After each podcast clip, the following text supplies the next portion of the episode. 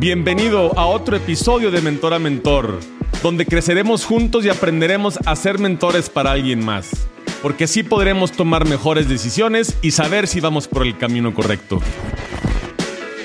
Bienvenidos a otro episodio en De Mentor a Mentor. El día de hoy tenemos a un joven cantante, compositor, empresario, diseñador, mercadólogo, restaurantero, ¿Qué les digo? Todo un estuche de monerías. Bienvenido a De Mentor Mentor, Roy Aguado. Hermanito, ¿cómo estás? Muchas gracias por, por la invitación aquí a tu podcast que va arrancando y pues yo muy, muy contento de estar aquí para platicar de todo, de todo, compadre. Gracias, gracias Roy por estar aquí con nosotros. Sigan a, a Roy en las redes sociales, está en Instagram como Roy Aguado. En todos lados. Y ahí se podrán dar cuenta que, Roy es fanático de la música. Y Roy, platícanos un poquito cómo iniciaste con el tema de la, de la música. De la música desde niño, desde niño. Eh, lo que pasa que mis papás, eh, señor Mario, Mario Aguado, eh, tenía una relación muy cercana con, con Fato, que es un compositor uno de los más grandes compositores que tiene nuestro país.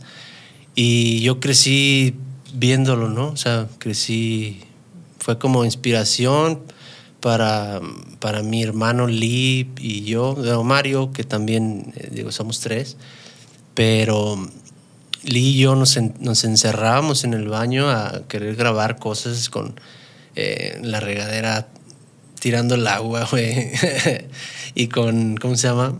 Con botes de basura, cazuelas, y hacíamos ahí y nos grabábamos a jugar a ser músicos, ¿no? Hoy mi hermano es DJ.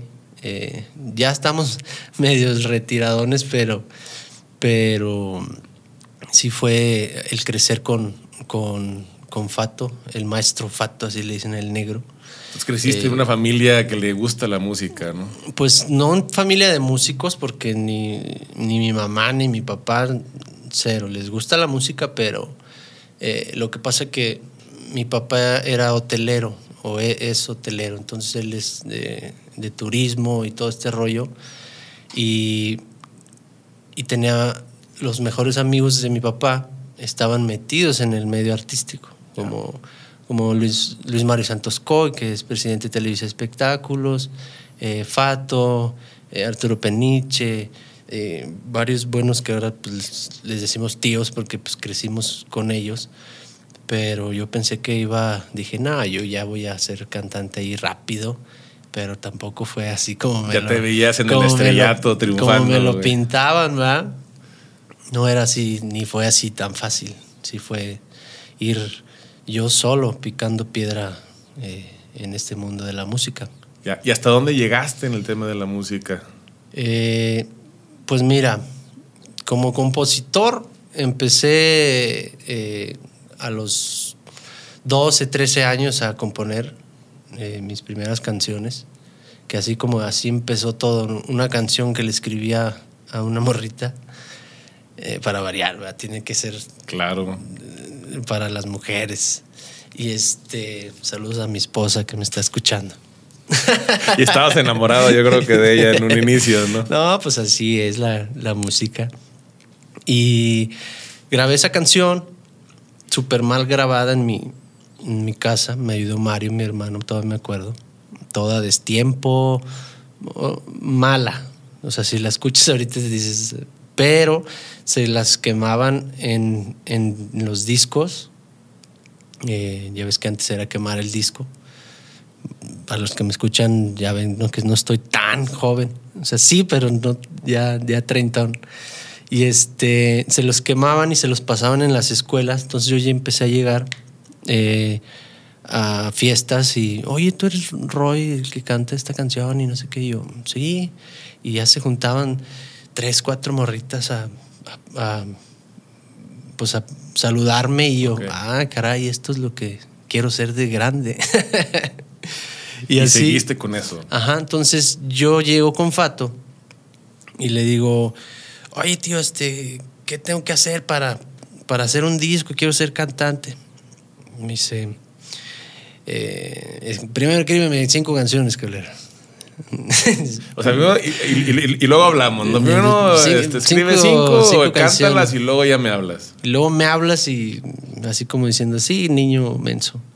Te falta mucho por recorrer. ¿no? Entonces, yo en friega en mi casa a escribir y escribí las cinco canciones y se, se las llevé. Y estaba su arreglista, Mark Tobar, que era integrante de la, del grupo La Firma de Monterrey, de este Luis Padilla. Es como norteño, no sé, no sé, me acuerdo, como tipo intocable, como de, eran de esa camada. Este, y me dijo, oye, compadrito, tú tienes, fue el primero que confió en mí. Me dijo, tú, tú vas a hacer algo algún día en la música. Yo te quiero producir el, tu disco, ¿no? Tu primer disco. Entonces yo llegué y, ay, caray, mamá, papá, este, Mark me va a hacer el disco, este, ¿qué onda? No, pues me apoyaron mis papás para, para, pues para hacer un disco, pues es costoso, ¿no? Y a esa calidad, y eso que Fato me dijo, le agradezco porque nada más me dijo, ahí está el estudio y tú dale, ¿no? O sea, ya lo que tú contrates por fuera te va a costar y etcétera, ¿no? Y si salió también una lana aparte sin el estudio, ¿eh? Entonces mis papás me hicieron ese, ese favor de, de, apoyarme y siempre me apoyaron a hacer lo que yo quería, ¿no? Ok. Y mencionabas que, digo, tienes tres hermanos. Este, Cuéntanos un poquito de tu infancia, de tu familia, de dónde son. Mm, vengo de una mamá increíble. Este eh, fue Miss Guanajuato, segundo Miss México. Este, luego siempre está la broma. ¿Y tú qué onda? ¿Por qué no estás así de chulo? Sí, apenas te iba a preguntar. ¿Cómo no? ¿Cómo no? Pero eh, mi mamá fue madrina del Club León, este, súper chambeadora. Ya metiéndonos un poco al tema de los negocios, ella nunca quiso estudiar. Este, ella dijo a los secundaria y se puso a trabajar y se compró su carro a los 16 años y siempre fue muy, ¿cómo te diré? Eh, emprendedora, vendedora de todo, joyas, casas, carros, víboras, este, de todo lo que le pidieran ella lo conseguía y tal, ¿no? Y mi papá, eh, Mario Aguado, una persona que lo admiro mucho también porque desde abajo llegó a ser alguien este, en su ramo, ¿no? en el medio del turismo. Empezó desde lavando baños en un hotel hasta ser el director general de, del hotel para San Javier hace muchos años. Este, estuvo, digo, por ahí el otro día leí su currículum, pero ya no lo terminé, porque sí estaba larguito. Eh, fue fundador de la carrera de hotelería y turismo, en la Universidad de Guanajuato, eh, estudió en Barcelona, eh, en Shanghai, cursos de, y en Florida de alimentos y bebidas, restaurante, hotelería, este, director general de turismo de Guanajuato, pues ahí. Entonces, vamos a decir que tú creciste en una familia de emprendedores, de, este, gente de trabajo, que al final pues, son los que te dieron esa filosofía o esa manera de vivir y es por eso hoy que eres cantante, empresario, mercadólogo, estás en todo, ¿no? Andamos en todo. Eh, de hecho, mi primer negocio eh, fue a los 14, 15 años más o menos. ¿Qué hiciste? Eh, siempre fui mucho del, arte, del, del, diseño, de lo creativo, es mi, ser creativo ahorita en los negocios donde yo estoy, esa es mi función. No me pongas a administrar, no soy malo con los números, me gustan las ventas, pero lo mío, lo mío es crear cosas, ¿no?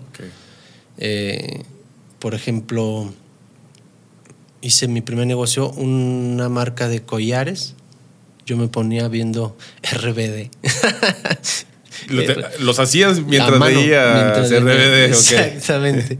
Tenía como 15 años más o menos y hacía collares que luego, por ejemplo, le regalaba y luego me compraba Nacho de los Claxons, este, Fato, Pepe, varios y este, que les llegué a hacer, varios artistas les llegué a diseñar sus, sus collares.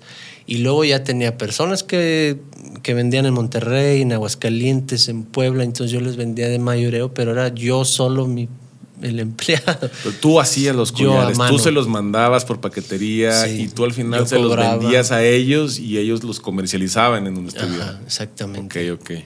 Como tipo Mary Kay. Ya, ya. pero, digo, no tanto así, no era catálogo, pero pues yo les mandaba el bonche y todos eran diferentes. O sea, se me ocurría uno, terminaba y hacia otro le cambiaba una cosa, una piedra, un dije, tal.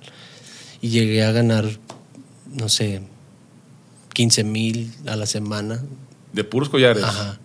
A los 15, 16 años. Ajá. Sí. O sea, todos los 16 años ya ganabas 16 mil pesos, 15 mil pesos de 15. vender puros collares. A veces sí. ¿Y hasta dónde llegó ese emprendimiento tuyo? Este, luego con lo que junté, tenía ahorrado, ahorrado, hice una marca de zapatos que se llama Two Men. Ahorita está vigente un poco, porque se le quedó un primo, me asocié con un primo. Este, y estuvimos en, ferias de calzado, en tiendas eh, reconocidas a nivel nacional, distribuíamos el zapato en revistas de renombre, salíamos este, en portada y todo el rollo, ¿no? O sea, sí, llegamos a, que la marca sea, fuera conocida en su momento. ¿A Ahí, qué edad empezaste esto? Como 19 años, más 19 o menos. años. Ajá, a los 19 años. Poquito antes, este, mi, mi madre, cuando yo ya estaba cantando, sale mi primer disco cuando tenía 18, 17 años, 18, mi mamá se accidenta. güey Ok. se echa un clavado en el rancho. Eh, muchas personas dicen, es que no tenía agua y el rumor, como era muy conocida mi mamá, luego hasta la fecha me topo gente que, que me dice, ay, sí, la que se aventó al fondo sin agua. Sin agua en una alberca. no, pues, tampoco Claro. estaba güey mi jefa. Sí, sí, sí. Era una alberca que no era para clavados, pero toda su vida se los echó, se los echaba mortal, pero así, en, ¿cómo se llama? En diagonal. Toda su vida. Y enseñó a nadar a, a- a mí a los nueve meses, ya estaba yo en el agua. Todos los sobrinitos. Y en eso no era la excepción. Estaba enseñándole a cómo echarse clavados a los niños, a mis sobrinos. Y uno, y dos, y tres, y cuatro, y cinco, y seis. Y al décimo, ya que el último, se avienta el clavado y Cayó, cayó mal. cayó de pico. Entonces se fue y se dio O sea, se fue hasta el fondo. hasta el fondo. ¿Y qué, qué, qué le pasó? Eh, se rompieron las cervicales, tercera, cuarta, quinta y sexta eh, cervical y se secciona la médula y automáticamente ¡pum! desconectado todo el cuerpo. Su cuerpo se Ajá. paralizó. Y ahí empezó la historia. Buena. Ok. Sí, sí, fue un momento pues duro, ¿no? Yo, yo ya iba para estudiar este chef, me iba a estudiar gastronomía a Argentina, ya tenía todo listo ya para irme y pues se cancela Todos los planes. todos los planes, momento. este, dejé de estudiar eh, a estar con mi mamá. Hubo muchas personas que la ayudaron, porque te digo que era muy, muy querida, muy este, alegre, buena onda, hermosa. Y tenía muy buenos amigos que, digo, si alguno está escuchando, muchas gracias. Este, porque en su momento sí fue porque el seguro no pagó. O sea, tanto apoyo económico como moral. Moral, sí. eh, estaba el hospital lleno de gente queriendo entrar a verla. Decían, ¿quién es? ¿O la hija de quién o qué? Y no, pues era Licha Cardona, este, peleando por su vida. Y el seguro de gastos médicos No pagó. No pagó. Porque pues es- nos estábamos este, tomando una cerveza eh, en la casa, en el rancho, pues no vas a, no estaba borracha ni nada. Y los camilleros dijeron, es que viene borracha. Porque pues sí olía a cerveza, una cerveza es apestosa, güey. Eh, pero en el examen médico está comprobado que no. Y ya se les ganó ahí el seguro ahí. Al final de cuentas, ¿terminaron pagando? o- No. Se fueron, se fueron, se fueron, se fueron. A 12 años, güey. Le dieron largo. Cuando le dan, este, pierden ahí el tema, no, mi mamá ya no la alcanzó a, a salvar, güey. Ya eran pues unos gastos exorbitantes que le teníamos que tener, este, eh, ¿cómo se llama? Enfermeras. Y pues el gasto es, yo ya con familia y con todo, entonces era imposible, güey. Claro, al Eh, final, entonces es, vamos a decir que fue un parteaguas en tu vida. Es sí. el Roy antes del accidente de tu mamá y el Roy después del accidente de tu mamá. Y al final de todo esto, sacaste muchas lecciones aprendidas. Yo creo que la vida te cambió por completo. La empezaste a ver de diferente manera. Eh, tu papá, en este caso, estaban separados y, y digo, desde hace muchos años a- atrás, ¿no? Ya tenían, que será, ocho años más o menos sin hablarse, güey. Entonces, ya no estaban juntos en ese momento no, del accidente. Ya no estaban juntos y digo, se respeta cada quien su posición, su vida aparte. Pero sí fue muy duro de, de venir de, pues de vivir bien, no millonarios, pero sí había este, recursos, mi papá le iba bien, mi mamá también. Este, a de repente yo abrir el refri, güey, y con un hambre y dije, güey, tengo hambre, cabrón. No, no, no había. no había comer, nada, o sea. unas pinches tortillas ahí ya ves que se ponen bien duras y dije, en la madre, güey. Y ahí digo, yo no voy a estar aquí toda mi vida así, güey. Digo, al final ya te habían dado el ejemplo de trabajar, ya te habían dado el ejemplo Sí. de emprender, ya habías tenido tú también eh, el- al final el emprendimiento de haber hecho lo de los collares, lo del calzado. ¿Qué hace Roy después del accidente de tu mamá? Eh, le sigo pegando al zapato, eh, pero ya con otra, con otras ganas, ¿no? O sea, de decir, eh, todavía me acuerdo que también con, invertimos todo en el, eh, en las muestras para sacar nuestra primer colección. Eh, y, y estuvimos en la feria de Zapica, se llama Zapica. Ese todavía yo me acuerdo porque la anécdota está padre, de cómo hacer con, con muy poco algo este, que llame la atención, ¿no? Teníamos las muestras y me hice mi socio a Mauri, que le, le mando un saludo, eh, para ver si se acuerda que compartíamos el Subway de 15, güey. ¿De 15 pulgadas? Centímetros. Centímetros. Sí, bueno, fueran pulgadas, güey. Compartíamos el Subway de 15 y el refresco para los dos, güey. Con, pero con un chingo de piel. Tuvimos la, el zapato ahí listo, las muestras, y me dice, oye, falta el stand, güey. El stand no hay. Y era de, y era chiquito, eh, 3x3, pero te lo rentan carísimo. Este, ya te ha tocado, creo, ahorita. Sí, me acaba de tocar en la expo, en la expo Pyme. Te entiendo. 3x3 y una lana y, y este, pues yo a los 19 años y darle a ver qué, eh, con muchas ganas. Y salgo de la fábrica y digo, chale, ¿qué vamos a hacer? güey?" Y había una señora que vendía fruta. Entonces yo le dije, señora, ¿le puedo poner aquí los, los zapatos? Ahorita se los recojo en lo que sa- saco todos los... Sí, hijo. Las pongo y me quedo en la banqueta. Y volteo y veo los, las cajas de la fruta. Y dije, ah, caray, cuando no estaban de moda de poner las, los guacales, o no sé cómo le llaman, de madera. Ya. Y ahí puse, le dije, ay, ¿le puedo desordenar ahorita aquí le acomodo? Sí, hijo, tú haz lo que quieras. Y pum, vacié la fruta y puse cajas de, de la fruta, las apilé y hice como un mini estancito así de 3x3 y puse las muestras de los zapatos en los orificios de la caja y se veía cool, güey.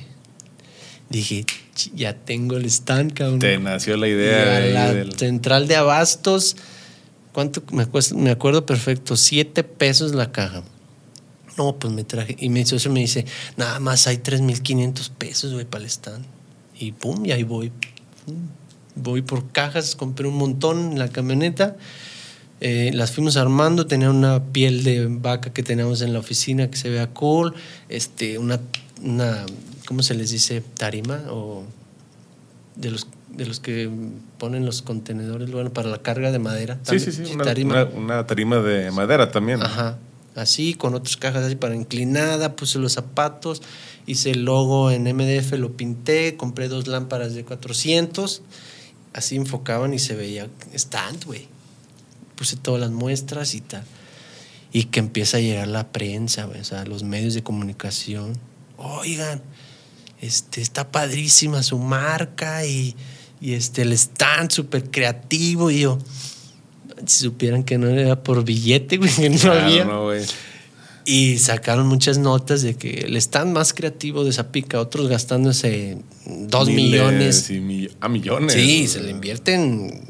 Bueno, en ese entonces, ahorita ya con la pandemia ha bajado mucho el, ese rollo, ¿no? Pero stands grandes, tiendas así de no sé cuántos metros y y salimos en portada y ahí empezó, empezamos a vender, y a vender, y vendimos, no sé, dos mil pares, ¿no? Y este, y en dinero era mucha lana que deja que tú te lo ganaras y para fabricarlos. Porque el cliente nada más te da un anticipo y hay, y hay clientes que no te dan anticipo si te pago a 90 días y dijimos, en la madre, ¿y ahora cómo? Pues a pedir prestado y, y así le fuimos dando. O sea, tu, manera de financiarte en ese negocio fue con conocidos, eh, pedirles prestado, pues, este... Y con interés y... Sí, con un interés y como fuiste vendiendo, agarrabas lana y se los ibas pagando y... Qué padre. Entonces, ahí surge otro rollo, otro negocio que le vi oportunidad que me empezaron a decir, oye, ¿quién te hizo todo eso de, la marca? Porque yo ya tenía mi cámara que me había comprado y tomaba yo las fotos. Siempre me, ha gustado la fotografía también. Para también no contratar a alguien más. Y evitarte ese, ese, costo también. Porque, el no porque no quisiera, sino porque no podía. Entonces yo, yo me compré mi cámara y fui aprendiendo con amigos fotógrafos que no, eh, les decía, a ver, ¿y qué le pones? ¿Y el ISO qué es? ¿Y la apertura? ¿Y el diafragma? Y, o sea, todo el Ahí a prueba y error y tomando fotos y preguntando. Sí, digo, mucho al Ambrosio, eh, fotógrafos de, de, aquí de León que, que han sido muy buenos fotógrafos. Israel y Ambrosio son los que siempre les estaba yo pidiendo ahí eh, ahora me dicen, ah, qué buenas fotos, que ya, ya no nos contratas. Pero ahí surge que me dicen, ¿quién te hizo todo el rollo, no? Eh, de logo, de branding, de todo ese rollo. Tú lo hiciste. Yo no sabía bien que estaba haciendo branding sin conocer qué era eso, ¿sí me caches? Yo nací así haciendo marcas. Pues de ahí nace el negocio también que ahora tienes eh, de hacer... De, la agencia. La agencia, ¿no? Y esa agencia, ¿qué hacen en la, en la, en la agencia? ¿Cómo, se llama la agencia? Clandestino. Clandestino, Estudio. Clandestino Estudio. ¿Y, en esa agencia qué haces? Ahí eh, lo que hacemos es crear marcas desde cero, desde el naming, crear el nombre, este, la conceptualización de una marca, este, el lenguaje colores, este, toda su papelería, todo se hizo un restaurante, su el diseño del menú, hacemos también interiorismo, este, de la mano de un arquitecto que también está acá con nosotros. Pues ya se ha ido expandiendo los servicios, ¿no? Video, fotografía, manejo de redes sociales, páginas web, e-commerce, eh, todo ese tema, ¿no? Pero empezó de que yo, yo lo hacía empíricamente, o como si se dice así, ¿no? Eh, por instinto. ajá, por instinto. Y oye, ¿me cobras, ¿cuánto me cobras un logo? La madre. Y yo, mm, mil pesos. Y tengo y pum. Y me caía dinero y yo, ah, caray. Pues le decía el logo, al otro día ya lo tenía. Y siempre me ha gustado como, me, me enfoco y al otro día ya tienes tu chamba. Y de ese le decía a otro, y el otro a otro, y el otro a otro, y luego, oye, ¿me puedes hacer toda la papelería y todo de toda mi marca? Y ahí me tienes investigando en internet cómo hacer un manual, cómo hacer esto, cómo tal, tal, tal. Y así se fue, se fue, se fue. O sea que nunca has hecho mercadotecnia ni, ni, tienes publicidad para tu, para tu agencia. Ha sido de boca en boca. Sí, nunca he metido recomendaciones. ningún anuncio. Por eso se llama clandestino. Ok. Ajá. Y ahí nace el nombre de clandestino. De que no me pongo, no me exhibo a, la gente eh, en cuestión de publicidad pagada, ¿no? Digo, en su momento eh, se va, puede ocupar, ¿no? Para, por expansión, pero lo he llevado poco a poco y, gracias a Dios ahorita ya tenemos bastantes clientes en ese negocio, en esa unidad de negocio, que es la agencia, ¿no? Ya. Roy, fallece tu mamá, sigues con el tema de la, inversión y el emprendimiento del, calzado, ahora la agencia, eh, tienes restaurantes. Sí. ¿Qué restaurantes tienes? Este, ¿dónde, están? Vamos para, vamos para, si no me equivoco, creo que 15 unidades. Ajá. De ahí de la mano, cuando estoy haciendo los, zapatos y el, el branding con la agencia, que ya era yo solo la agencia, eh, conozco a Luigi Muñoz, que toda, la, toda su juventud la vivió en los antros trabajando eh, como antrero, ¿no? En la operación de los antros y este rollo. Entonces le, tenía un sushi que ahí eh, lo tenía y pues yo le veía y no estaba, o sea, en cuestión de... Estaba bueno y todo, pero pues para que un restaurante funcione, un negocio funcione, hay que hacer un concepto, ¿no? Por supuesto. Entonces él me dice, oye, eh, fíjate que este, vamos a hacer un, queremos hacer otra sucursal de un sushi, pero te invito, güey, a que hagamos algo ahí. Le dije, yo le entro, pero déjame crear el concepto, ¿no? O sea, todo desde la, desde la, marca, entonces creamos diseñar el local. Creamos, rollito Urban Sushi. Rollito Urban Sushi. Ajá que ahí, por ejemplo, todo el menú está hablado como japonés. Se me ocurrió. De, carne de les con alos y queso crema. siempre me ha gustado el humor, güey. En mi vida diaria, si ya me has conocido un poco, siempre digo pura tontería. Pero pues es parte de mi esencia y a veces lo reflejo en las marcas, ¿no? Porque aparte el humor vende la hace sentir bien al momento de, este, por ejemplo, fue mi papá que es todo serio y le dije, a ver qué vas a pedir. Y empieza a leer carne de les, alos, eh, queso clema. Ay, hijo, no, no sé qué sea eso, clema. Y luego, ay, hijo de tu madre, se empezó a reír. Le dije, ese es el, el tema, ¿no? Y así Metimos sushi con, con taquis, con, eso fue hace siete años, más o menos, siete años con taquis, con rancheritos, etc. Y de ese sushi tenemos eh, varias sucursales, eh, si no me equivoco, cuatro. Eh, de la Nona Lola, las pizzas, también creamos un proyecto muy bonito que se llama La Nona Lola, que va cumplió seis años.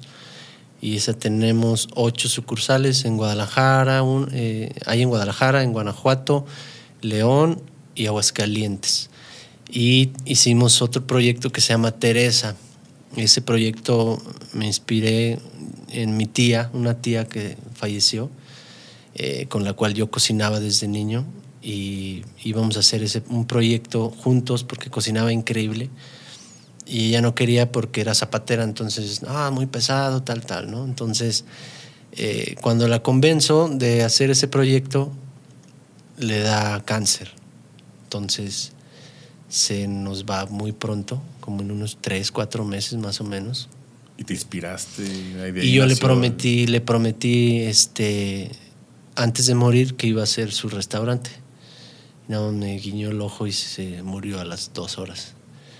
Entonces escribí ese proyecto y lo tenía ahí y salió la oportunidad del, del local y le dije a mi socio, aquí es Teresa, güey. Teresa. Ajá.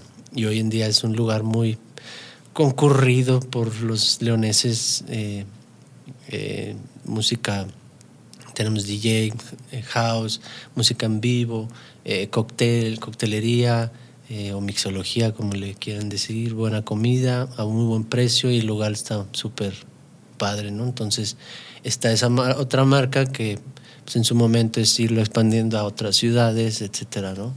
Ya invitaste este jueves, ya les platicaré, ya, les platicaré qué tal está. Y así es, hermano, este mundo del abarrote. Oye, y al final, digo, hablas que tienes un socio en Teresa, dijiste que también tenías un, eh, tuviste o tienes un socio, socio de los eh, sushis.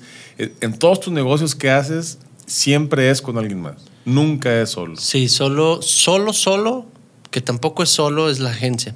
O sea, aquí sí soy como quien dice el, quien guía el barco, pero mis chavos que están trabajando aquí les comparto porcentaje, que al final de cuentas son socios, ¿no? Este, de cada cosa que ellos hacen, les pago un porcentaje, un buen porcentaje, ganan bien y están contentos, ¿no? Y así vamos creciendo juntos. Pero en los restaurantes sí, este, por ejemplo, en el grupo somos tres, eh, en cuestión de los dueños o líderes de los proyectos, Luigi, eh, Edgar, que dicen caballo, mi querido caballo, es el de cocina, es el chef ejecutivo. Luigi este, es más operativo y administrativo, que se da de topes con, con los empleados, etcétera. Y yo me encargo de crear los conceptos, este, vender porcentajes, aunque todos hacemos función también de venta en cuestión cuando hacemos un proyecto porque no todo el dinero es nuestro. Eso también es importante porque mucha gente se, se que los veo que quieren emprender y es que no tengo dinero, pues es que no ocupas dinero, güey. No necesitas dinero para emprender. El, ocupas, lo dije mal, ¿verdad? Está bien. Es que Así decimos también en el norte. Hay gente que, hasta hay memes, ¿no? De que no ocupas. Bueno, no necesitas dinero para hacer un negocio. Si tú tienes la idea en la cabeza y, el y las personas que pueden eh, guiar el proyecto, hay personas con dinero que no saben qué hacer con su dinero. O sea, pues sí, yo tengo lana porque mi papá me dio, heredó y pues quiero hacer algo, pero pues no tienen ni tu creatividad, ni tu talento en los negocios, ni tu este, chispa para vender pues los invitas, ¿no? Y hay otros que también son, tenemos socios que son empresarios, pero que no le da el tiempo de tener otro negocio, de operarlo y invierten con nosotros, ¿no? O sea, Para ellos es un negocio financiero. Exactamente. ¿no? Entonces, ¿qué le dirías a todas esas personas que dicen que no emprenden, que tienen esa, ese paradigma, que no lo hacen por dinero? Un zape, güey. Ok. No, a mí sí me da coraje porque el dinero está en la calle, güey. O sea, el dinero está afuera no te va a caer el dinero este, del cielo. o sea, es que no tengo dinero y, están quejando, y, pero estás jugando Xbox en la noche, Call of Duty a las 4 de la mañana, güey. En lugar de estar pensando, en lugar de estar aprendiendo, eh, viendo tutoriales en YouTube. Yo así aprendí, yo no estudié, güey. Yo no pude estudiar por el accidente de mi mamá, pero yo dije, yo ya había probado las mieles de un BMW, de una Suburban, de tener choferes y pues sí es una comodidad, güey. O sea, es una comodidad, un lujo que a todos nos gusta vivir bien. No tienes el accidente de tu mamá. Antes tenías todas esas comodidades y que dijiste, yo las quiero seguir teniendo. Sí, claro. Y, luchaste por y estoy luchando. Sigues luchando por, por, por, tenerlas. Pero no jugando Xbox. Yo no juego esas cosas. Claro. Por ejemplo, mi hermano siempre me regaña y vas muy rápido, güey, ponle freno. No, güey, no, no, no, no, no. Ya me verás a los 40 años disfrutando y yo te voy a decir, vale, güey, te, está acabando el tiempo. Y al día de hoy, ¿cuál es y cuál ha sido tu motivación principal para poder, digo, al final has, logrado mucho también, ¿verdad? Para, para la gente que tiene el paradigma que no tienen un título universitario. Pues yo pienso que, digo, la, universidad o el estudio sí es importante, pero pues no es una limitación. Conozco personas, empresarios eh, más fregones que personas tituladas, eh, con maestría, y que siguen estudiando la maestría, pero no tienen lana, güey, no han hecho ni un negocio. Y, lo- y hay gente que, pues, que nos gusta trabajar, güey. ¿Y qué te motiva? a mí siempre me ha gustado. O sea, siempre me ha motivado. eh, ¿Cómo te diré? Pues tener una comodidad en mi vida para podérsela ofrecer un día a mis hijos. Este, porque, pues sí, la carencia es fea, güey. Ya la viviste. Sí, y creo que está más feo tener y luego no tener a nunca tener. Hay personas que viven a todo dar, güey. O sea, yo, por ejemplo, en Cuba, cuando estuvimos en rehabilitación, eh, mi mamá estuvo allá en rehabilitación en Cuba y, y conocías pobreza, pobreza, y que eran felices, güey. Jugando dominó con lo que les daba el gobierno, su roncito. Yo aquí estoy feliz, hermano. Nunca han tenido, así son felices. Y ahí había otros que querían salir de Cuba corriendo Ya. porque veía este veían la tele, los lujos, este, etcétera, ¿no? Entonces, digo, a mí en lo personal mi motivación siempre fue mi mamá, porque mi sueño era poder ayudarla económicamente porque todo es dinero desgraciadamente en este mundo terrenal capitalista. Todo se requiere dinero. Y este y los que me digan que el dinero no da la felicidad están O sea, para ti el dinero sí da felicidad. claro que da felicidad. ¿Por qué? Te lo voy a explicar por qué. Dime.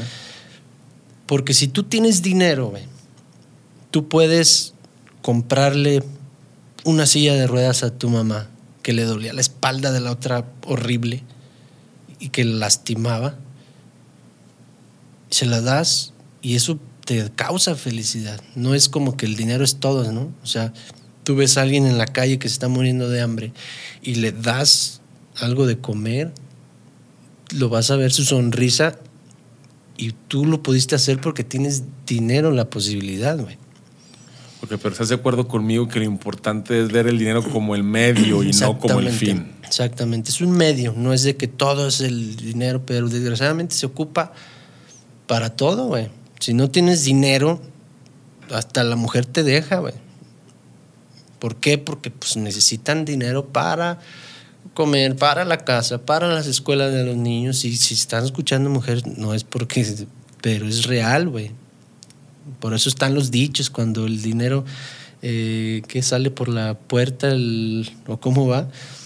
No conozco el dicho, pero al final, digo, también la el amor sale mujer por la ventana cuando no hay billete. lo que también debe de...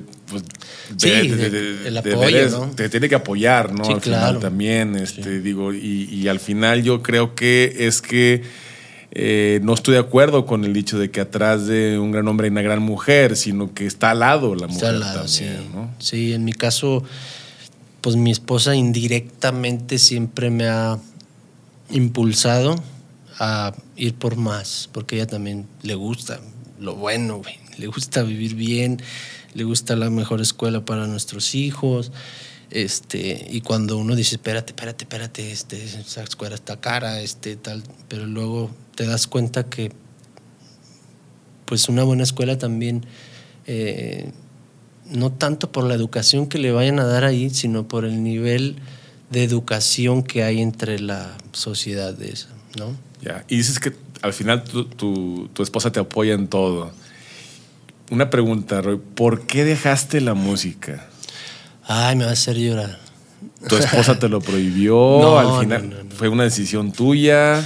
Pues no tanto que me haya retirado, sí me ha dolido no poder seguir en, el- en la música como yo quisiera. Una por tantos proyectos que tengo al mismo tiempo. Ahora soy papá. Este, pensar en estar lejos de mi hija y luego viene una en tres semanas que va Greta que van a hacer. Felicidades. Gracias, viejo. Este, no voy a volver a dormir otra vez. y este, pensar estar lejos de ellos, no, güey. O sea, yo veo amigos que, que son músicos profesionales, cantantes y que están todo el tiempo constante eh, de gira, Viajando. viajando. y es un, también es un medio, una carrera muy solitaria, aunque muchas personas piensen que ah, es que lo conocen mucha gente y van a los conciertos, sí, pero todo el tiempo, nada, más, nada más cuando cantas está la gente. Tú estás viajando en un, en un avión, en una carretera, en, y estás solo con tu equipo que trabaja contigo. ¿no? Lo pusiste eso en la balanza, ¿no? El tiempo con tu familia, el tiempo al final fuera de ella y tomaste la decisión de dejar la música. Pues no dejarla porque sí quiero este, seguir haciendo música. Eh, obviamente sí me ha dado bajón porque ya había eh, logrado hacer ciertas cosas importantes, este, salir de León, cantar en otros estados, este, toqué en Lunario del Auditorio Nacional con Lola Club. La música me ha dado muchas, muchas, muchas cosas, O sea, muy buenos amigos, este, experiencias únicas, estar arriba de un escenario, cantarle a dos mil, tres mil, diez mil personas. Es una adrenalina que no te la puedo explicar, que se hace uno adicto. Y vino la pandemia, nació mi hija, eh, se fue apagando ese y dije, ay, caray, ¿qué, ¿qué, hago para poder regresar? La gente te olvida. Este, eso es... y rápido. Rápido, güey. O sea, en dos años ya cero. De tener 150 mil oyentes, 200 mil oyentes al mes a 3, 4 mil, güey. Y daba depresión, güey. Sí me dio... ¿Sí? Sí, me puse triste. Ya lo voy superando, aceptando de que igual ya no va a ser lo mismo que antes. Este, el impacto ya no es el mismo cuando saco una canción, pero es parte, es parte de, de hacerme viejo. ¿Y lo consideras un fracaso profesional?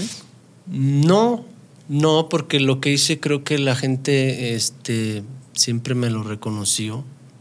O sea, me sentí muy, muy, ¿cómo te diré?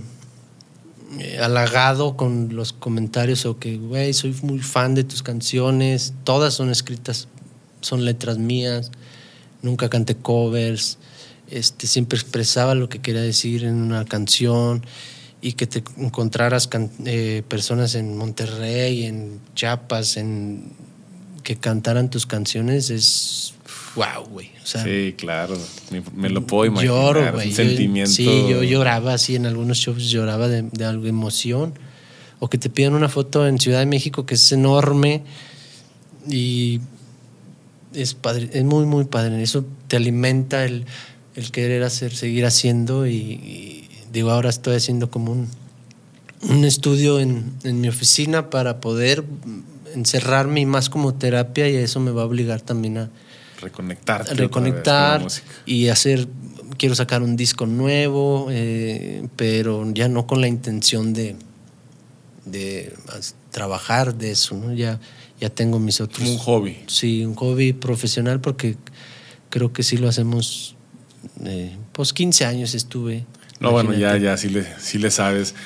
Oye, Roy, y te preguntaba acerca de si había sido un fracaso. ¿Has tenido algún otro fracaso en algún emprendimiento que, que tengas o hayas tenido alguna mala experiencia con alguien?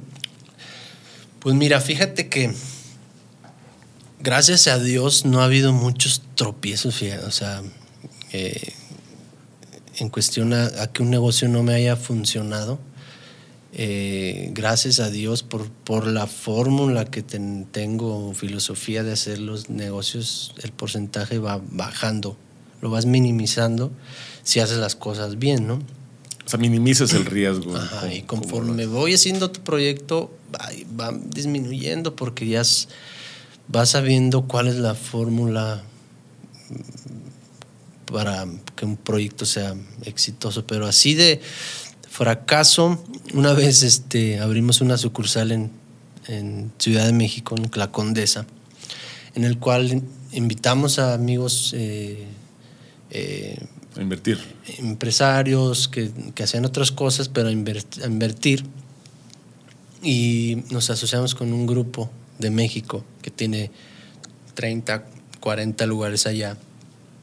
Y lo vimos como oportunidad de de crecer la marca, por ejemplo, en Ciudad de México, que es enorme. Y empezó el negocio bien, ¿no? Empezó a jalar. Este, la idea es que ellos operaran el negocio, porque pues, estábamos en León. Y, y nos dice, es que ya no, nosotros no vamos a poder operar, necesito que alguien se venga a vivir acá para operarlo, porque nosotros no tenemos tiempo. Y nosotros, no, pero si no era el trato, brother. O sea, y aún así mandamos un chef de nosotros allá a operar. Este, nos robaban el corte los chilangos. Son, son tremendos los chilangos. un saludo a todos mis amigos de la Ciudad de México. Este, me robaron una tele, güey. Este, nuevecita en caja, güey. Me, la, me dejaron la, pura. y me dejaron la caja. o sea, todavía como para que la vieran ahí que ahí seguía el cortes, este, y etcétera, ¿no? Entonces, no, oye, no se han venido acá, este, necesito que alguien esté pendiente y tal, es que no podemos, no nos podemos ir allá y no me voy a ir por un negocio a Ciudad de México cuando acá hay ocho negocios, este, o sea, imposible, güey.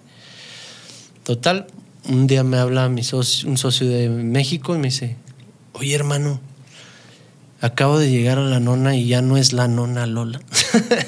¿Tú crees? Le cambió el nombre, digo. Le cambió el nombre. Con mi mobiliario, con mi horno, con mis este, platos, todo, güey. Nada más lo maquilló, dijo que iba a invertir otro, otra persona en el negocio y que nos iba a dar el traspaso y de ahí nos pagaba. Güey. Hasta la fecha estamos a 20, ¿qué? 23 de mayo y no se me ha dado un peso. Entonces, obviamente, mis socios de allá, ¿qué onda, güey? Yo invertí contigo, güey. Tú tenías que responder por, su inversión, ¿no? Tú que aunque un negocio es ganamos o perdemos, pero en mi caso, mi eh, y de, mis socios, pues somos, no nos vamos a quemar por un negocio cuando nuestro modelo de negocio es expansión, ¿no? Claro. Y les dijimos, no se preocupen, güey, pasa la pandemia, todos sin dinero, que sin utilidades, sin nada, pero, güey, no te puedo dar, en ese caso eran, no sé, güey, un millón y medio de pesos. No te lo puedo dar en cash, ni a ti, ni a ti, ni a ti, pero te voy a mandar al mes esto como Y así fuimos, este... Lo fuiste pagando. Dos años, güey. Dos años estando tal, con los negocios en pandemia, güey. ¿Y ya terminaste de pagar? Eh, creo que me faltan como 100 mil. Ok, poquito. ok, ok. Poquito. No, yo creo que ya, ya salgo este mes. Pero sí, qué barbaridad. Nunca me volvió a contestar este señor. Y, este, y así pasa, ¿no? Eh, desgraciadamente confiamos en un amigo eh, que nos lo presentó, que también se supone que a él lo transeó. Y pues ni modo, güey. O sea, eh, la experiencia es firme en todo porque no se firmó nada. te iba a preguntar cuáles son tus lecciones aprendidas, quien nos ve y quien nos escucha este, puedan. Todo en papel, todo siempre, hasta un, negocio entre un, tu mejor amigo es súper importante porque están las cosas claras, porque el dinero es, el, es Dios y es el diablo. Sí. Dependiendo de la persona, Exactamente. Sí. Entonces, cuando hay dinero de por medio, tiene que haber todo estipulado en papel, en un correo te dije esto, tal, tal, tal, y si no, no hagas nada porque entre confianza se pierde la amistad, Por escrito. Hasta por 10 mil pesos pierdes un amigo, O hasta un familiar. Familiares, güey. Los familiares este también es bien complicado. Mientras todo sea y mientras tú seas, siempre yo digo, la honestidad es lo mejor, güey.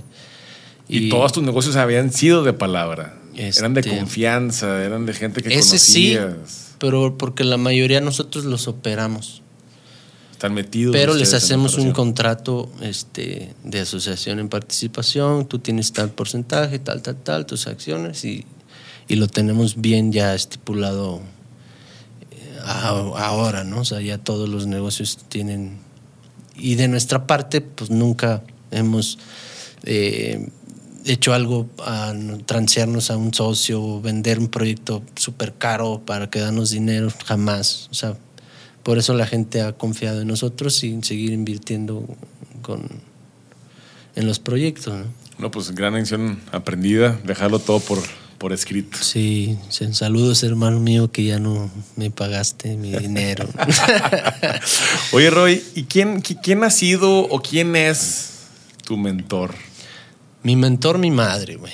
Tu mamá. Sí, este, digo, hay varios, eh, no tanto mentor, porque a veces un mentor es como quien te, eh, por ejemplo, tú te acercas con empresarios y mucho más arriba y que, a ver, güey, ¿cómo le hago aquí tal? A mí nunca me dijeron, hazle Nada. así, hazle así, o sea, nada, güey. Yo sí me tropezaba y aprendía solo, este, en el mundo de los negocios. Pero mi papá fue un mentor al verlo cómo era de disciplinado, como el primero en llegar, el último en irse, la puntualidad, este, de traje todo el día, eh, la imagen siempre impecable, eh, educado. Digo, yo soy mal hablado, pero soy educado, lo digo con. Digo groserías, pero con cariño. y mi mamá, este, siempre alegre, eh, también nunca fregarse a nadie, ese es básico en la familia. Y, y ver cómo va, luchó, cómo amaba la vida, güey. Y cómo luchaba aún así en su silla de ruedas. Vendía, trabajaba, güey. Sin mover un ojo, güey. Digo, el puro ojo, güey. Pero, ¿qué, qué hacía? ¿Cómo, cómo? vendía terrenos. Oye, tengo este. utilizaba sus relaciones para, para generar dinero. güey. O sea, el ejemplo de tu mamá, Nunca el se ejemplo quejó. de tu papá, este, Sí. Nunca se quejó, nunca, este, nunca la vi quejarse de nada, güey. Ni hasta el último día, diciendo igual que yo, puras tonterías, riéndonos. Eso creo que es el mayor ejemplo y mentor de la vida que hay que disfrutarla al 100%, güey. Yo, si me estoy peleando con algo, ya digo, ay, ya, güey. va-. Dale, bye. Yo Escoges vine tus aquí batallas. y se lo digo, por ejemplo, a mi esposa. Hay que pelearnos, somos esposos. Venimos a este mundo a ser feliz. Si un día ya no eres feliz con lo que yo soy como persona, ese día déjame, güey. Porque no, no estés atado a algo que, Que no te, te haga que no te haga feliz, güey. Y se lo digo así siempre. déjame, si no te hago feliz, Sí, ¿para qué estás? Muévete. Igual en un negocio, si no estás feliz, dale, güey. Gracias, hermanos. Pues no, aquí no es, güey. Y cierras y bye. Sí, si no estás haciendo algo que te apasiona, que te motiva, que realmente sientas una satisfacción, ¿no? Personal, ¿para qué lo haces? ¿Para qué? Ya, para aquí, o sea, pa- para, ti, ¿qué es el éxito? ¿Tú te consideras una persona exitosa? Pues, este. Ay, caray, es una pregunta como autodecirse.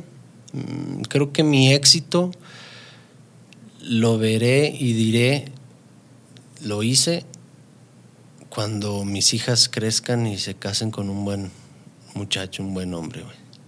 O sea, para ti ese día tú ya te vas a sentir realizado, exitoso. Y que sean este, personas de, de bien, buenas trabajadoras, que no sean mantenidas, que, que le frieguen, que hagan algo por cada quien su camino y que sean exitosas en su trabajo. Y aunque, aunque el esposo tenga lana, hombre, pero que ella diga, yo hice esto, o sea, sentirme orgulloso de mis hijas cuando crezcan y que digan, no, mi papá me enseñó un montón de cosas y O sea, tú quieres ser el, su mentor. Su mentor, Tú sí. quieres ser el mentor de, de tus hijas, Sí. acompañarlas, que guiarlas. yo no tuve, güey.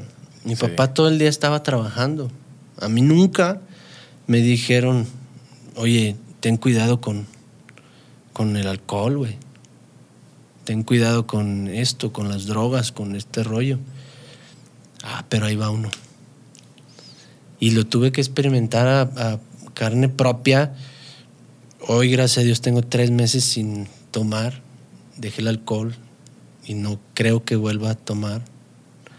Porque el alcohol es, es la peor droga que hay legal, güey. O sea, hay muchos, no lo ven, no sé cómo estar eso en la en el gobierno o en el mundo, güey, porque es legal, güey. Tú nunca vas a ver un güey que fuma marihuana, este, haciendo un desorden, güey, peleándose con su... Puede haber, ¿no? Como todo. Pero es muy común que alguien ya borracho, que se pierde el control, que se y más cuando ya es progresivo, ahí son los pierdes familias, este, un accidente, eh, muchas, muchas cosas. Bueno, creo, creo, que al final todo, todo debe ser con, con medida, ¿no? Nada con, con medida, pero el problema es eso. La medida.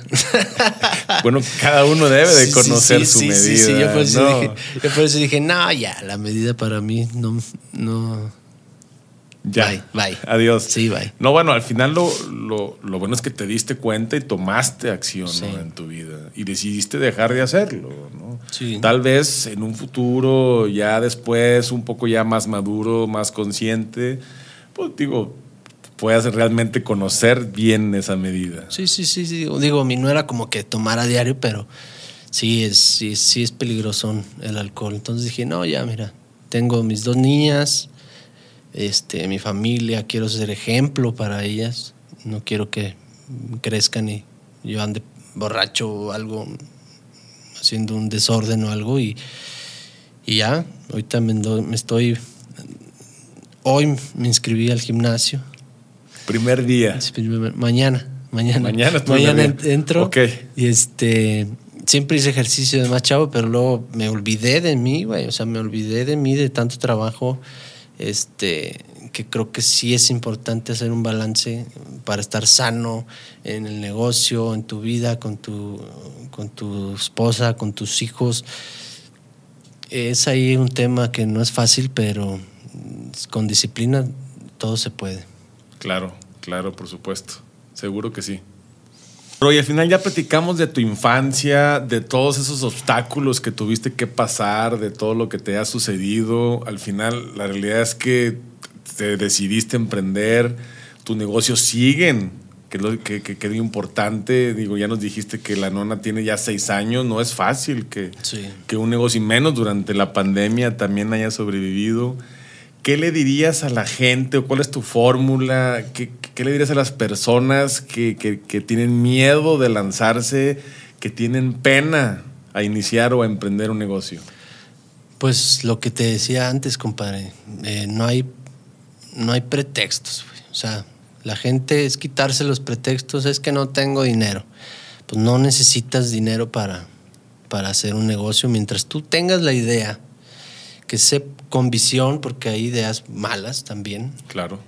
Este, gracias a Dios he tenido como ese tino de saber porque me gusta, viajo, le invierto a viajar para conocer, este, eh, y también ver eh, qué oportunidades de negocio hay, eh, no sé, hacer, yo, yo lo que hago es siempre la teoría, hay una teoría que se llama la vaca morada, si tú vas en la carretera y ves las vacas en, el, en la carretera que están normales, si tú pasas, tu cerebro, tu cerebro ya está este, acostumbrado, ya lo tiene en su, en su cabeza que existen las vacas cafés este, blancas pintadas y, y no volteas porque es parte del paisaje.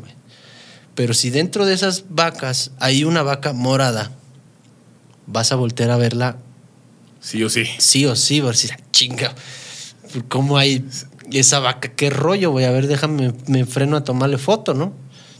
Eso es lo que yo hago y trato de hacer este, con los negocios que hacemos, ¿no? Ser distintos en ciertas cosas, en un producto, en un modelo de cómo venderlo, etcétera, ¿no? Eh, pero Digo, eso es como un consejo, ¿no? Pero. Sí, saber cómo diferenciarte. Diferenciarte, eso es ley, güey. Porque si no, vas a ser uno más del montón. En cuanto a publicidad, en cuanto a tal, hacer con calidad. Este. Pero yo lo que digo es: sin pretextos, no necesitas el dinero, haz la idea, planteala bien. Este, asesórate si no sabes de, administración. Eh, o asóciate con personas que, que tengan eh, otras virtudes que tú no tengas y que ellos, eh, eh, ¿cómo te diré? Que tú tengas algo que ellos no tengan también para que pueda hacer ese match. que se complemente. Para mí en un negocio, para que funcione, es un triángulo, tiene que hacer un triángulo perfecto, que es producto, un buen producto, una buena administración y un buen marketing. Y rellenado con la operación, con una buena operación. un buen servicio al cliente. De, todo eso, dependiendo del negocio, ¿no? En caso de un restaurante, que tu producto sea bueno, que lo tengas bien administrado y que tengas bien cómo venderlo. Sí, porque al final te diversificaste, no es solo el restaurante, ¿no? Sí, por ejemplo, ahora estoy con un amigo este, que se llama Enrique Arnavik. Estamos, voy a sacar mi línea, nuestra línea de, de tenis, una marca mexicana de tenis bien hecho, mexicano, que pensamos este, hacer eh, en ciudades top del, de México y luego brincarnos a Estados Unidos, queremos irnos a Nueva York, a Europa.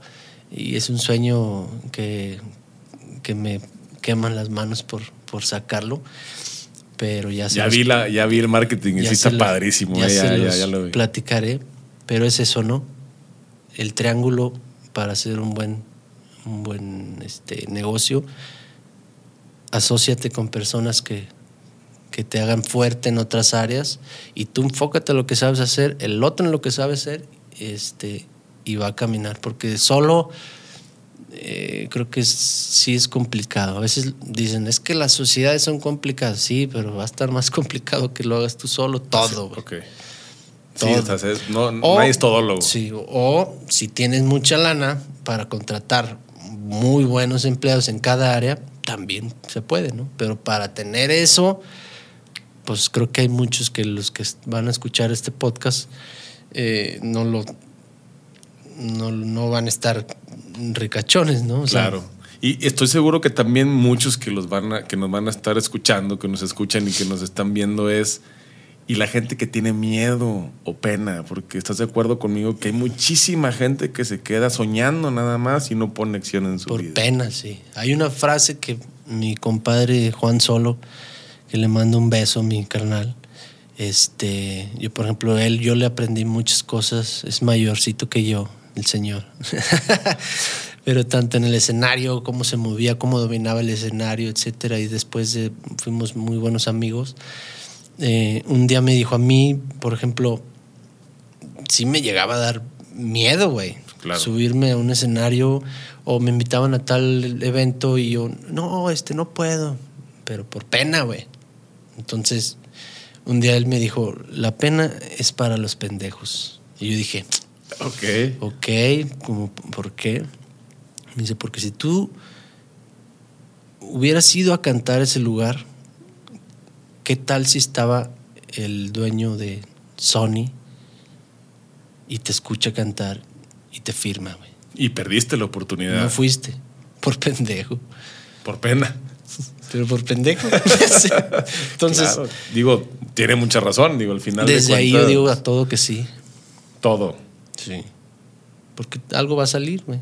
¿Qué es lo peor que puede pasar, sí, no? Sí, sí, sí. Yo oye, ¿qué hacemos? Ya también aprendí a decir que no, porque también es, es importante, es importante. a todo, a todo no, pero si no te quita nada y si no te va a perjudicar en algo, ve, o sea, hazlo, aviéntate. Si es un negocio, quieres empezar a tener una empresota, pues no lo vas a hacer, tienes que empezar vendiendo collares como yo lo hice para saber cómo vender este un producto aunque sea mínimo que costaba 300 pesos 400, pero vendía 500 de 400 pesos a la semana y así me iba y tal. Y entonces ves dinero y, ay, pues ahora qué hago con esto, buscas escalar a otro y hazlo, si traes una idea, hazlo.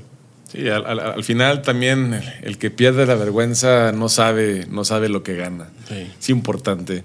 Roy, muchísimas gracias por estar aquí en De Mentora a Mentor, la gente que, no te conoce, que al final que te escucha hablar de esa manera, eh, que ves la vida diferente, que la vives día a día, pero al final realmente eh, te admiro por todo lo que has hecho, por digo, todo lo que te ha pasado. Y, y, se los digo también, es un, es un profesional, a pesar de cómo de cómo lo vean y, al final lo que... lo que lo vean, me estás viendo bien feo. No, no te veo feo, pero digo, al, final hablas, eres diferente a las, eres diferente al resto con sus, con sus tatuajes también. este, que, que, al final, ¿qué, ¿qué significa cada tatuaje? Tiene un significado Sí, tienen historia, porque hace rato me dice, te voy a preguntar ¿Por qué tan tatuado? Sí, ¿por qué tantos tatuajes? Pues es parte del, del, show en la artisteada, estar ahí con el diseño, entre diseñadores, músicos, cantantes. Eh, pues es arte, ¿no? Al final de cuentas nos gusta el arte y, y es un arte. Digo, tengo muy buenos eh, tatuajes de buenos tatuadores que también quien se quiera tatuar, inviértale, porque son para toda la vida. Claro. Este, luego ahí veo un colibrí, el otro día vi un colibrí que parecía paloma, brother. dices, no, porque con pagó 200 pesos por coda. Ahí sí no regatien, háganse un buen tatuaje. Pero al final, realmente sigo pensando, eres un profesional, que te vean al final, la edad no importa, no importa para, para, para hacer un negocio este, que la gente que piensa que está, que está chavo, que está saliendo de la carrera, realmente el éxito es más allá ¿no? de la edad, es, va más allá de un título, de si estudiaste, si no estudiaste, es de experiencia y es de poner acción en tu vida y, eso realmente es lo que, lo que admiro de ti. No, muchas gracias. Muchas gracias por estar aquí con nosotros, Roy, y esperemos tengamos la oportunidad de, de volver a platicar. Aquí estaremos las veces que me invites y pues un saludo a todos nuestros video escuchas y radio escuchas en Spotify y en YouTube.